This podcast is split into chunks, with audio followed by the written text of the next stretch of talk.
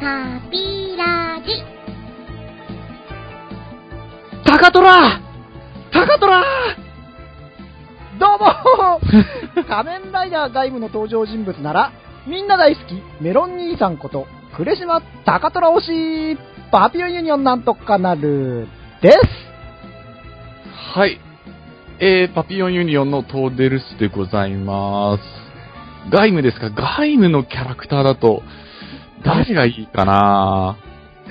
やっぱみんな大好き。あミッチもみんな大好きだよね。そうですね。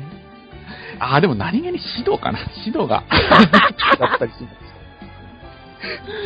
シドもね、大人は大人と言いながら、何気に一番中二病だったりするキャラクターが、うん、面白いなっていう。あ、今、すごい、我々二人の中では外務すごい盛り上がってるんですけど、世間的にも盛り上がってますよね。そうですね。もう終盤に向けて、今、まさに盛り上がってるというところですよね。はい。えーまあそんなあの、外務についてちょっと今回語りたいなと思っているその第27回なんですけれども、はい。強力な今回、助っ人さんといいますか、お、ゲストさんがお越しになってくれております。はい。特撮アニメ、漫画、ご当地ローカルヒーローを熱く語る、創作する、オタク系サブカル情報バラエティポッドキャスト、スーパーヒーローファクトリーより、藤もっちさんです。わー、パチパチはい、ありがとうございます。えースーパーヒーローファクトリーからやってまいりました、藤本と申します。仮面ライダー外務では、ペコ推し。触手プレイされてましたよね。本日はよろしくお願いいたします。お願いします。実はあの、僕がいつも何々なら何々推しというあの、冒頭の工場を使わせてもらってるんですけど、これあれですよね、あの、藤本さんもやってますよね、やってましたよね。ああ、そう、あーうん、まあ、だいぶ前と言いますか。あれ、多分ね、秋葉レンジャーやってた そうなんですよ。日ですから。もともとが、あの、はい秋葉レンジャーの、秋葉レッドが登場するときに、〇〇なら〇〇推しっていう工場で登場するやつのパクリなんですけど、まあ、そうですね。ルスさん気づいてました知ってました、うん、知らなかった。知らなかった。今、第27回目にして、初めて明かされる、この、ね、元ネタ。うん。ねえ、あの、実は秋葉レンジャーなんですよ。あら、じゃあ、なんんとなく合わせてただけって感じですか？うん。ね、えー、そうなんだ。そうそう。衝撃の事実ですね。〇〇なら〇〇もしと言って、こう、秋葉レッドが出てくるんだけど、まあ、あの、秋葉レンジャー自体はご存知でしたか？秋葉レンジャーは、いや、実は全然知らなくあら、て、そうなそうなんですょっよと。もったいないですね。あ、本当ですか？はい、見た方がいいですよ。マジっすか？なんか、2、3回、たまたま出会ったことがあるかな、ぐらいの感じで、たまたま出会追ってはう。、追っては見てないって感じですね。なんか、あテレビ秋葉原で。テレビつけたらやってたみたいな。あそういうことですか。はいはい、そうです、そうです。はははまあ、ルズさん的に、まあ、これこれだから見た方がいいよっていう引っ掛け方、フックをかけるんだったら、あれですよね。秋葉レンジャーには今や大人気の、あの、人気声優さんの内田、マレーマレーと言ってますマーヤさんが、ああ、はいそうなんですよあね。の、博士ひろよはいはいはい。キャラクターで、えー、出ております。あの、博士役というかね。うん。うん。情報としてはね、なんとなく知ってはいたんだけど、へえ、ねまあね、あのー映像ソフト化もされてますんで、はいはい。ぜひ、見ていただきたいですね。まずはやっぱり1から、はい、見ていただいて、で、はいはい1を気に入ったら2を見ていただくという形がいいと思います。ああ、なるほど。2の2は痛いって書いて2なんですよね。そうですね。いきなり2を見るとちょっと、わけわかんなくなるかもしれないんで、あ、そうですね。じゃあちょっと、見てみようかな。はい、そんな、あのーもう早速ね、秋葉レンジャーの話が出なかった。オープニングトーク、今回第27回、スーパーヒーローファクトリーより、藤もっちさんをゲストに呼んで今回のお題は、はい。燃えてヒーロートークです。はい。ね。最近まんまな感じの。ああ、でも今回はあれだよ、ちょっとさ、その、キなんかャップ、某サッカーアニメっぽくなっちゃいましたね。ありがとうございますありがとうございますそういうね、一応引っ掛け方もしている、第27回ね、燃えてヒーロートーク、行ってみたいと思います。はい。それでは、行ってみましょう。パピュニーラジオパピラジ。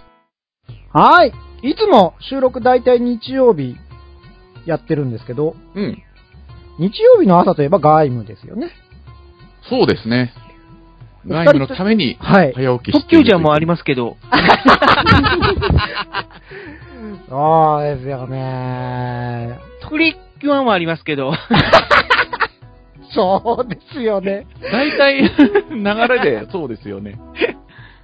特急見て、外務見て、プリキュア見て、題名のない音楽会でテレビを切るっていう 感じです、私は。はい。ね夏休みの子供かよっていう状況。お二人とも見ました？今日の外務は見ました？はい、見ました、私は。そうですね。もう見ましたか？いやー、ミッチ来ましたね。サイコミッチ、来ましたね。壊れちゃいましたね。いやー、もうなんか、もう、僕は本当にあの、冒頭でも言ったんですけど、メロン兄さんがすごい大好きなんで、えうん、予告見た時には、あれ？メロン兄さんなんかもう、いきなり普通に生きてる感じじゃんと思ったら、ミッチのね、壊れたミッチのなんか妄想の中に出てくる兄さんだったのかっていう、えそうです妄ね。想兄さんでしたね。お兄さん。幻影というか、両親のかけらというか、そういう感じで出てきましたよね。はい。うん。なあ、生きててくれるといいんだけどなーっていう。あの、水の落ち方は生きてるんじゃないのかなっていうふうには言われてますよね、なんか。そうですね。東映特撮お得意の水ポチャがいますか？ああいうパターンは大体生きてるっていう、あ、なるほど。あそうかもしれない。うん。うんねですけども、果たしてって感じですよね。はい。ね、だいぶ話もクライマックスな感じで、はいなってきてる外務ですけど。ですね。ねえ、なんかあのー当初こう、結構ハードな展開で、子供向けとしてはどうなのかななんて思ってた外務なんですが、うん。はまあ、あのーストーリー的にはやっぱりちょっと、子供、お子さん的には難しいのかなっていう感じですけど、時折、この間のサッカー界のような、急に取ってつけたような、あのー子供も大喜びみたいな話が入って、その辺のちぐはぐさというか、いきなりこうね、コラボ話みたいなのが入ってくるあたりが、ちょっと面白いような、なんか笑っちゃうような感じなんですけど、どうすかね？まあ、そうですね。まあ、ここ最近の東映特撮では、まあ、こういうタイアップっていうのは、まあ、珍しくないと言いますか。ああ、なるほど。ん結構いろんなところとコラボをしたりとかをしてますんでね。そうですね。まあ、昔からと言いますか、昭和の時から割と結構そういうのはありますけれども、はい。うーん、まあ、遊園地とコラボしたりとか、旅館とコラボしたりとかっていうのはね、まあよく見かけましたけれども。外部といえば、あの、特急ジャーとのコラボというか、あの、ね、それこそメロン兄さんが、後ろであの、ね、巨大ロボットがわわ戦ってる中で、あ、疲れてるのかなっていうシーンが、だいぶ、あありましたね。まあ、結構ネタにされたりしてますね。ネタにされてますね。ああいうちょっとね、あの子供も大喜びみたいなうん。話になると、ねえ、本編がシリアスなだけに、そうだよね。サッカー界とか俺もちょちょっとおな、ほんとお腹痛いってぐらいなんか笑っちゃったんですけど、ただそのタイミングでこの回を入れるのかっていうところがね、うん早くその続きを見せてくれっていう感じではあったんですけど、実際見たらちょっと笑っちゃったという、そんな感じでしたけどね。カイトみたいな。いやー、でもね、バロンいいよね、カイトもね。ねなんかこう、コラボ会になると、カイトがネタキャラになるっていうところはなきにしもあらずなんですけれども、この間もね、なんかこう、機械だとコラボしたりとかもしてましたしね。そうですようーね。ん。まあ、僕は、あのー機械だあたりはあんまり詳しくないんですけど、藤本さんは、その辺すごいお詳しそうですよね。まあ、詳しいと言いますか、そうですね。まあ、機械ダーは子供の頃に、まあ、見てたっていうのもありますんで、はい。うーん。まあ、その、昔のヒーローを、まあ、現代に、まあ、蘇らせるっていうのは最近のと東映でも、まあ、珍しくはないんですけども、なんかどうも、こう、無理やり恋愛絡みにしたりとかして、なんでそっち方向に行っちゃうのかなっていうのは、劇場版ギャバンですか？劇場版ギャバンですか？まあね。まあ、ギャバンもそうだし、あの、機械ダーもそんな感じだったし、っていうことはいで。うーん。やっぱり、ね、当時見ていた人はもう大人になっているから、多少大人向けの要素を入れてみようみたいな、そういう感じなんですかね。そういうのって。うーん、それにしてはい、ちょっと中途半端かなっていう。確かに。うん。うーん、なんかこういうのを入れてたら、お前ら喜ぶんじゃねみたいな感じの、ちょっとこう、うーん、みたいな。うん。わかりますよ。ほんと。まだでも、東映は、まだマシな方といえばマシな方で、ちょっとね、某、タツノコアニメの 実写化うん、があった時にちょっと、お、う、うんっていうのはありましたけども。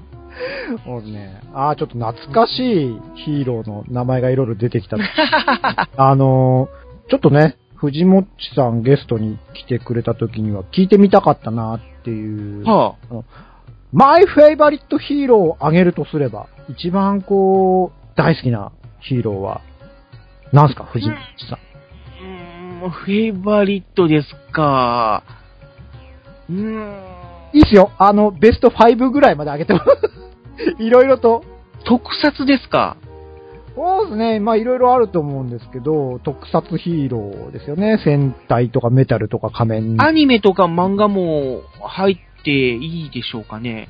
まあできればあれですかね、特撮ヒーローの中でという感じですね。ああ、そうか。いや、僕本当にね、特撮不安になった、その、一番の作品っていうのはウィングマンなんですね。おおーすっごい話が合いそう。はい。そうですか。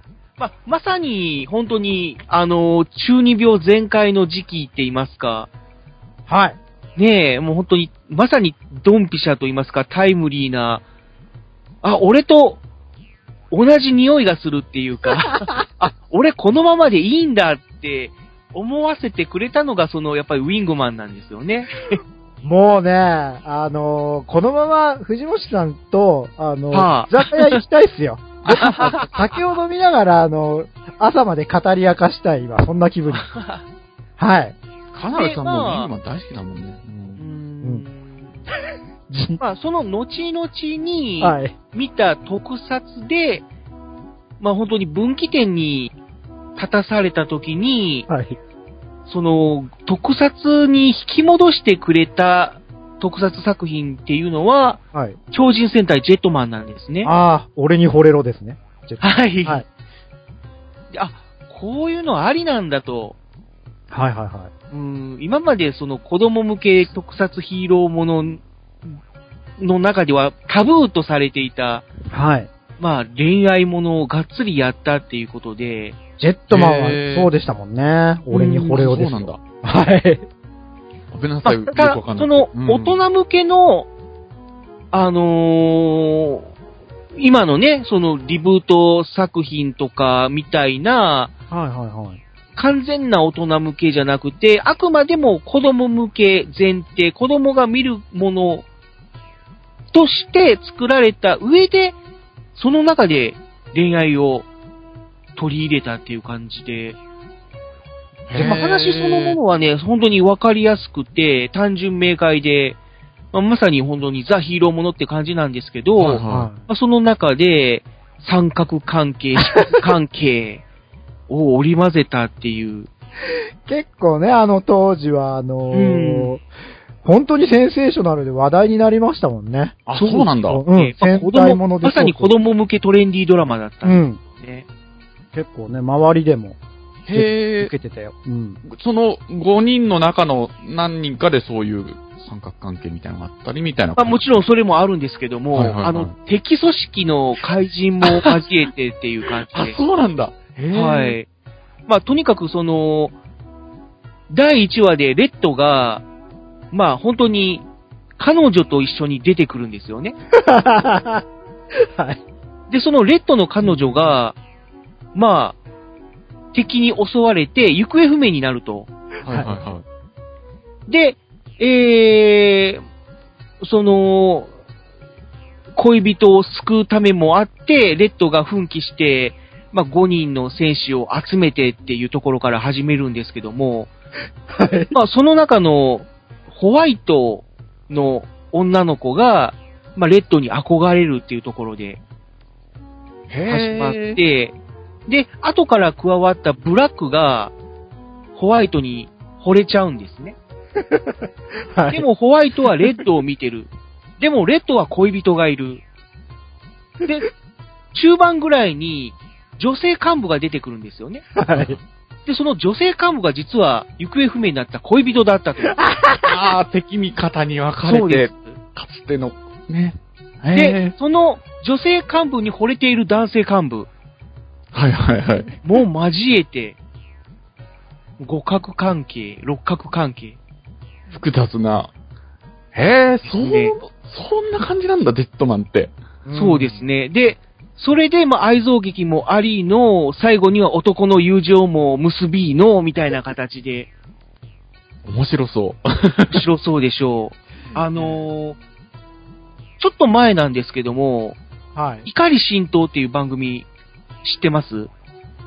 彼浸透しマツコ・デラックスと、あ、はいはいはい、はい。有吉さあんとやでやってる、あの、はいはい怒り浸透っていう番組の中で取り上げられたぐらいなんですよ。あ、ジェットマン。はい。すげえな。ジェットマンって、いつぐらいの時期にやってたんでしたっけ？結ち構、ょうど昭和から平成になったあたりですかね。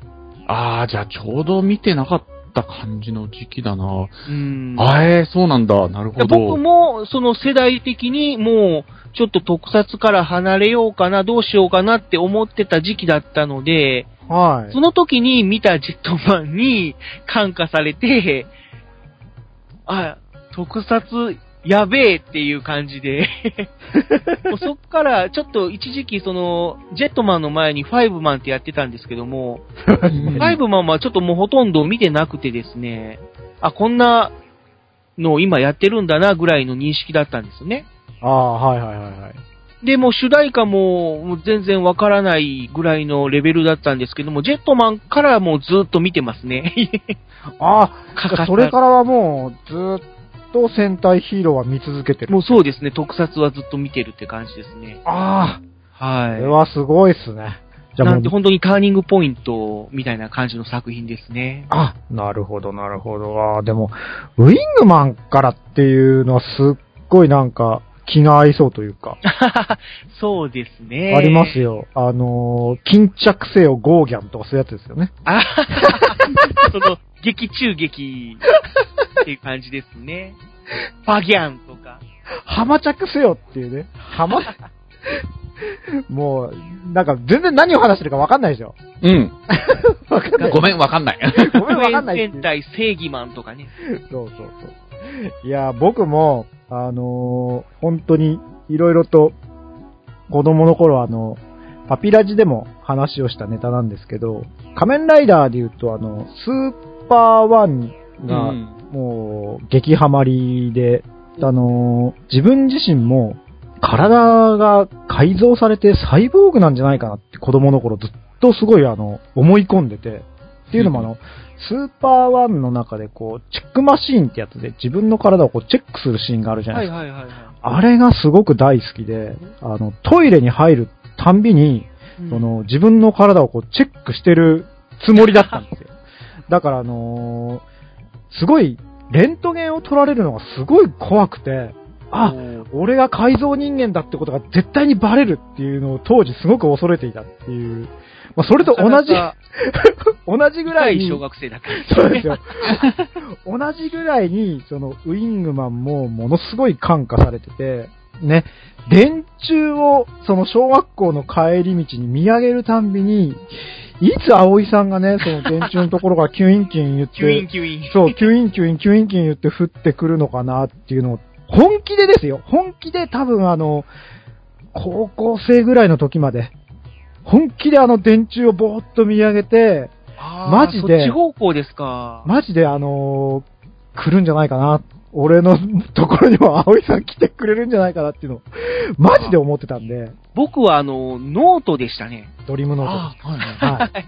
とにかく、ノートに、こう、あの頃は、こう、ヒーローの設定とか、絵とか、で、んなんかこうデザインとか武器とかそういうのを書きまくったっていうのがあって、はいはいはい。で、まあそれまではあくまでもこの落書きみたいな形のノートの隅、ノートっていうか、まあその、なんだろう、あの、いわゆるチラ裏っていうやつね、チラシの裏。うん。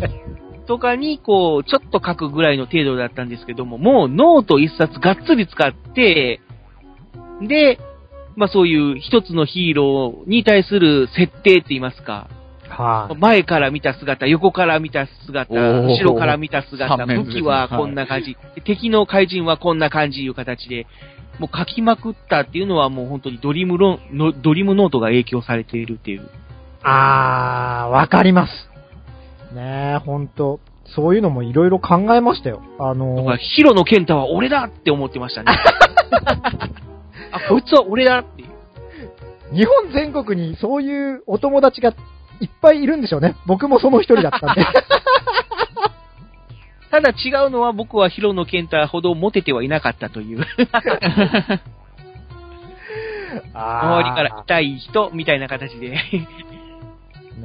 当時は結構ね、オタクっていう存在が、まあ結構、なんていうのか、こう、攻撃されてたまさにありましたしね。あれはそうですね我々のね、青春時代はね、ほんと、あの頃オタクっていう言葉が 一部あるぐらい。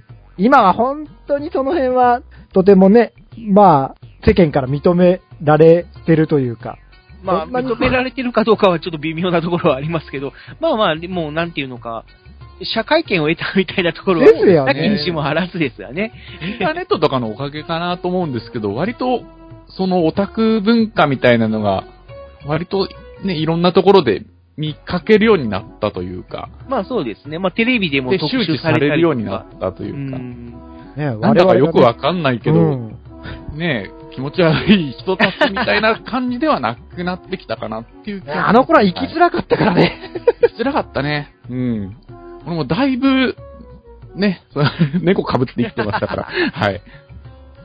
ああ、でも、ねえ、藤もっちさんもそういう、こう、青春をね、こう、共に歩んできた、そうですね。同志ということが今、はいいろいろお話を聞いて分かったなーってところなんですけど、僕もあの、就職するときかな、はじめ、はいゲーム会社に行って、で、もう一つ、あの、ゲーム作る前は漫画家になりたくて、で、それともう一つあの、同じく夢があったのは、ギャバンを、その、自分の手でこう、復活させたいってのは20年ぐらい前ですよ。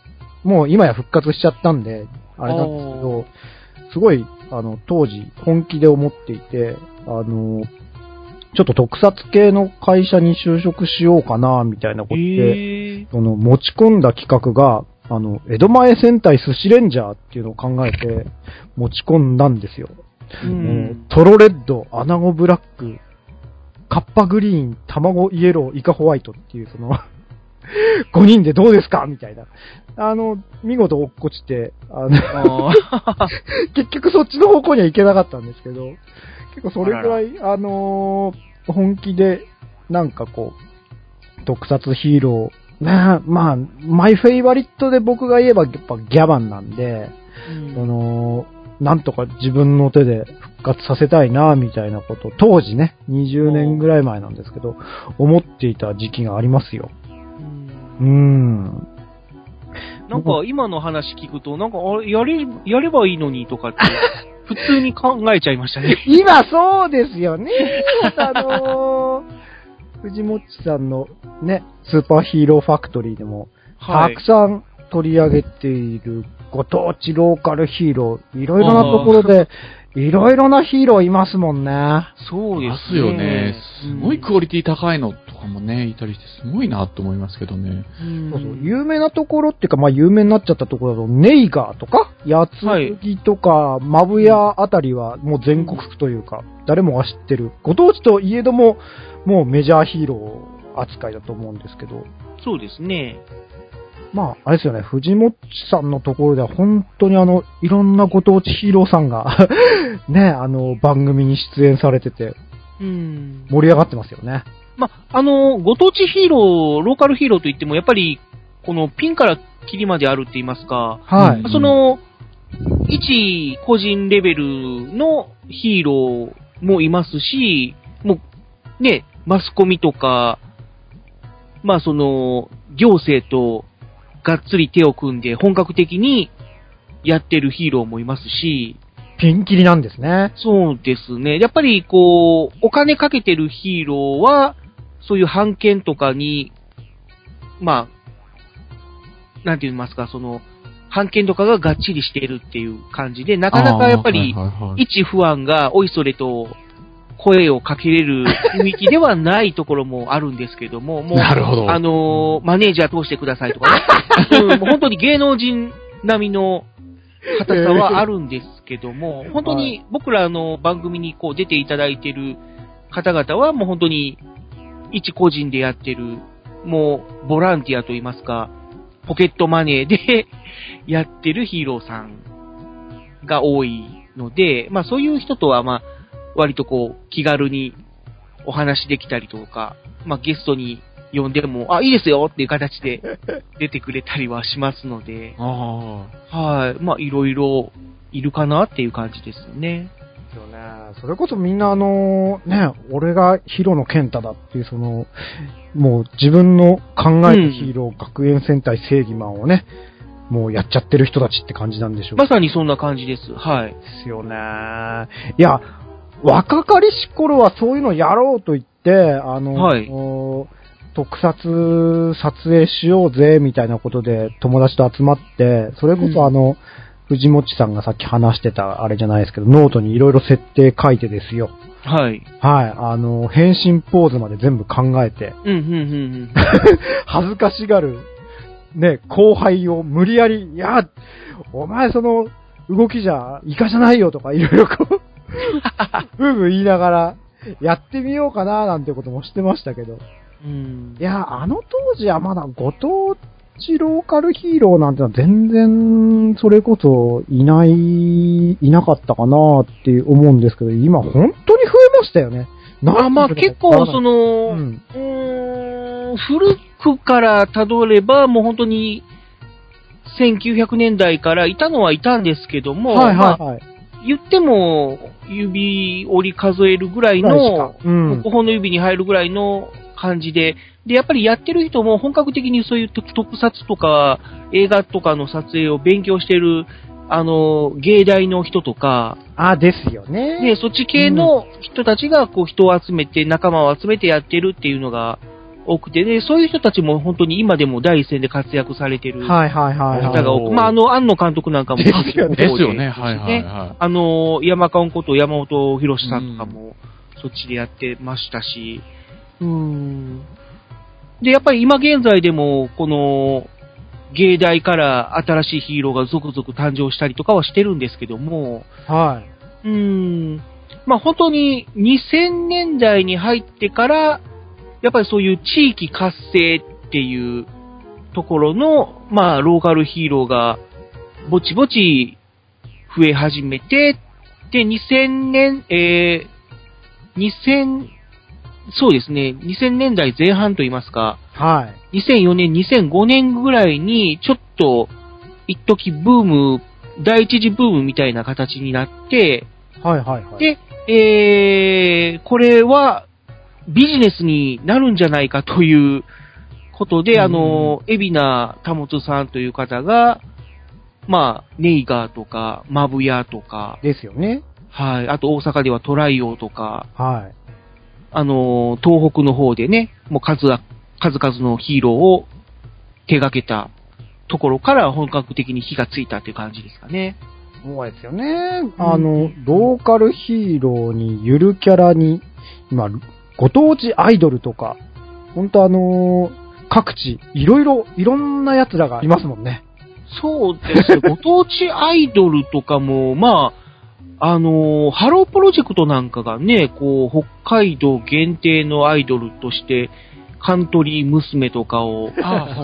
ねえ、始めたあたりから、この、あ、地方でもアイドルいけるんだ、みたいなのは出てきましたね。で、それからもう本当に AKB グループが爆発して、みたいな形で。そうですよね。AKB なんかもその流れですもんそうね。ですよね。博多だとか、どこだとか、ね、ご当地というか、各地方にいろいろいるという体ですもんね。ですね。もうなんかほんとあのー今からでもできますかね？できますよ、全然。うん。じゃあ、ルスさん書いてよ。いろいろ。いや、だから、そうですね。まあ、さすがにその、寿司レンジャーとかは、まあ、ちょっとこの、まあ、微妙と言いますか、まあ、なんていうのか、こう、寿司業界と コラボができれば、まあ、そういうのもありかなっていうのは。そうですね。くら寿司とタイアップみたいな、そういう。ただ、もうちょっとやっぱりひねった方がいいかなっていう気はしますね。いやーもう20年前の話っすよ、それ。本当うん今やる、今は寿司レンジャー多分やらないと思いますけど。そのそうでですよね。うん今、そういうご当地ヒーローみたいのがもうね、いっぱいいる中で、いる中では、どうするかみたいなのはちょっといろいうんろ考えないといけないかもしれないですけど、はい。当時だったらいけたかもしれないなっていう。いけてないんじゃない？そんなそれこ。そ今だったら、その、あの、パピオンユニオンのキャラクターみたいな形でやるっていうのもありなんじゃないかなって思ったりはしますけれどもマジっね。すか。ゲームとも絡めて。マジっすか。いや、全然ありだと思いますよ。いやー、もう、ねえ、したらもう、パピオンジャーとか。パピヨンじゃんパピレッドパピブルーパピイエロいいっすか？そんなんで。ねーもう全然ありだと思いますけどね。え、ちょっといろいろと、したらあの、藤本ただ、まあ、戦隊とかレンジャーっていうのは結構東映が半径持ってたりするので、そうっすよね。うん あそうなの？本格的に、あ、そうなんですよ。へえ。だから5色のヒーローというだけで、まあ、それを、例えばあの、ボランティアって言いますかね、こう、無償で、まあ、個人のたま、楽しみのレベルでやってるぐるか限りでは、そんなにことはないんですけども、訴えられるってことはないんですけども、それを本格的に商売にし始めると、ちょっと、東映さんが、ちょっとちょっとってこう、声をかけられたりとかすることはありますね。それで結構潰れたローカルヒーローもいます。あはい。あ。ね、結構あの、無償でね、その、いろいろと、なんかあの、ゴミを捨てようとかね、そういうこうん、そうですう、ね。うん、なんかそのためのとかね、そういうのは結構、なんとかレンジャーと日かいます本全国に、あのね、ゴミレンジャーとか、あ、そうなんだ。エコレンジャじゃあとーとか、か、いろいろいるんだけどちゃん。と分別しようみたいな。多い、そうですね、分別戦隊とかな、結構多いんですよ。うん。そういうのは許されるんだね。まあそういいうのはそうですね。うん。他にならなきゃいやらしい話だね。そうそうですねならなければ許される。で早い話がそんな感じですね。すよねですよねって感じですね。はい。あ、なんか、あっという間にもう30分ぐらい話しちゃいましたよ。もうそんなに経ってしまうんですか？ねえ、ひああ、やっぱ面白いな、ヒーロートーク。ねえ。ああ、じゃあちょっとあのーガチッと、また質問なんですけど、藤本さんに。藤本さんが思う理想のヒーロー像とはどんなヒーローですか？理想のヒーロー像ですか？はあ、はあはあ、ヒ。ーローとはこうあっっていただきたいみたいな、ありますまあ、やっぱりそうですね。うん、正義の味方であれとは思いますね。はあ、うんなるほどっていうのも、やっぱりここ、最近の平成の仮面ライダーあたりは、はい。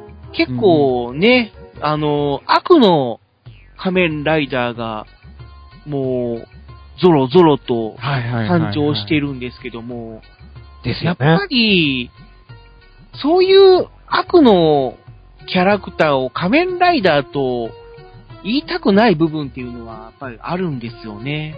すっごいわかります。うん、わかるわかる、それは。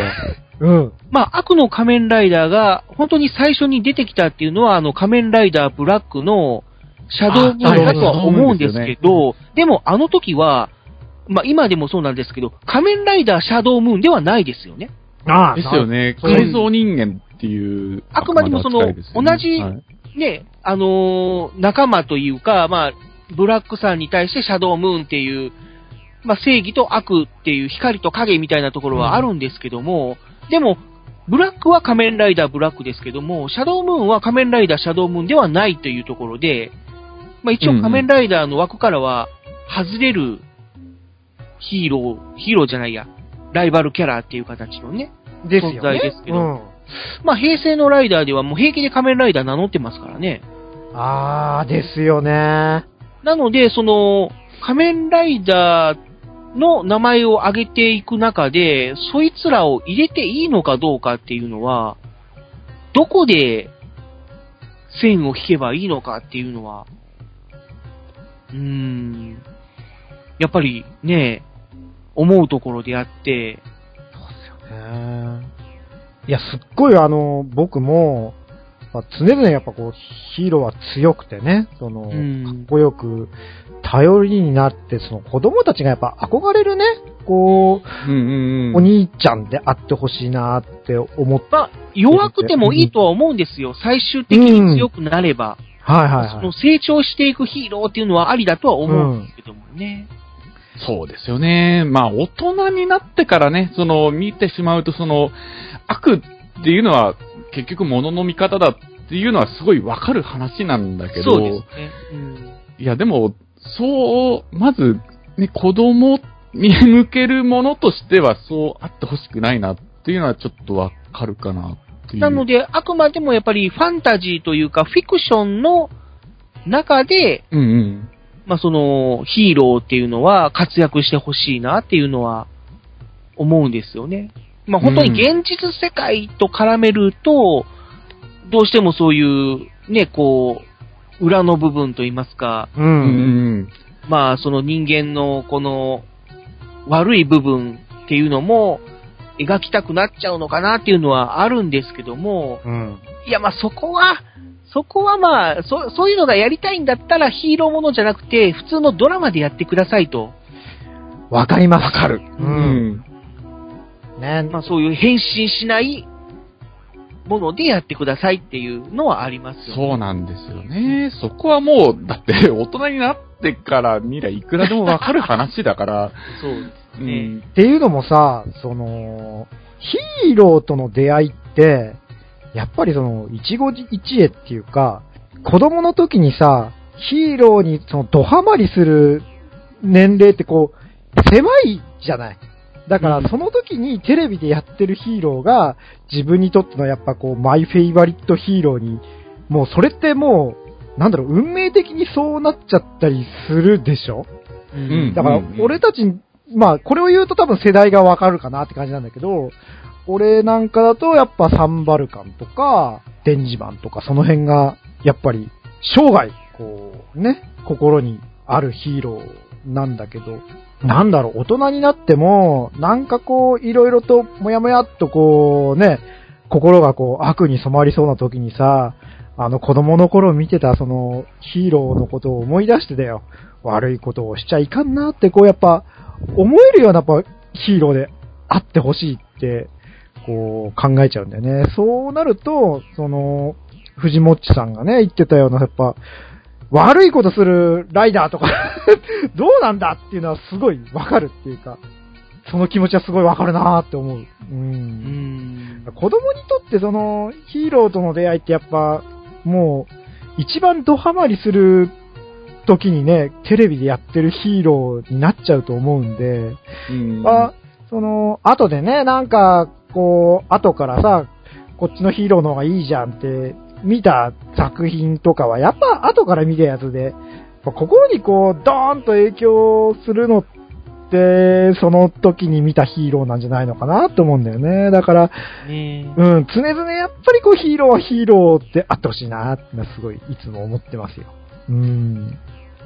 まあそういいう意味では、あのー戦隊もの、スーパー戦隊ものっていうのはもう本当に昔から安定して、安心して見れるっていう作風が、今でもずっと続いてくれてるっていうのは、ありがたいなって思いますね。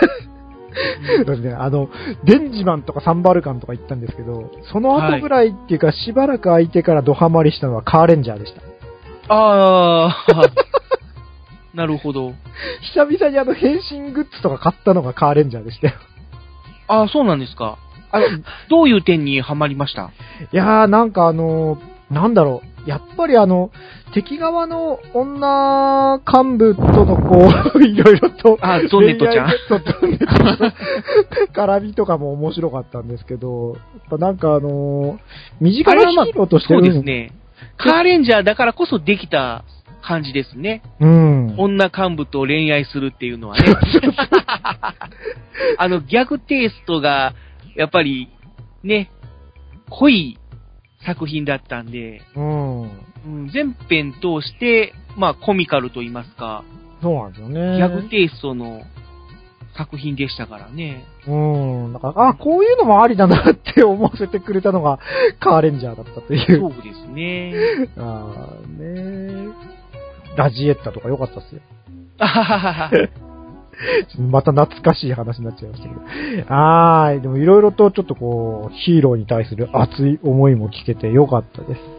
はい。ね、まだまだ本当あのーいろいろとヒーローについて話を聞きたいなっていうところなんですけど。まだ僕の中ではほんの触りしか喋ってないんですけれども。ですよね。ですよね。あ、したらまたあの、本当お呼びいたしますんで。あもうありがぜひとうございます。うんね面白いわ、話聞いてると。という、今回、第27回、燃えてヒーロートーク、えーゲストに、スーパーヒーローファクトリーより、藤もっちさんを、えー呼んでここまでやってまいりましたということで。はい。はい。まあ、あのまたね、機会があったらというか、ぜひ、あの、機会を作ってでも、そうだよね。ねうん まだまだ面白い話を聞けそうなんで。本当によろしくおね、願いします。ちょびっとしかまだね、ほんと触りのとこしか聞けてないんで、うん。今度はもっともっといろいろとお話を聞けたらなと思う27回ここまで聞いていただいてありがとうございました。また、えー、28回でお会いいたしましょうということで、えー、バイバイかな。そうね。はい。はい。じゃあまたねということで、藤もちさんありがとうございました。はい、ありがとうございました。です。タピラジ。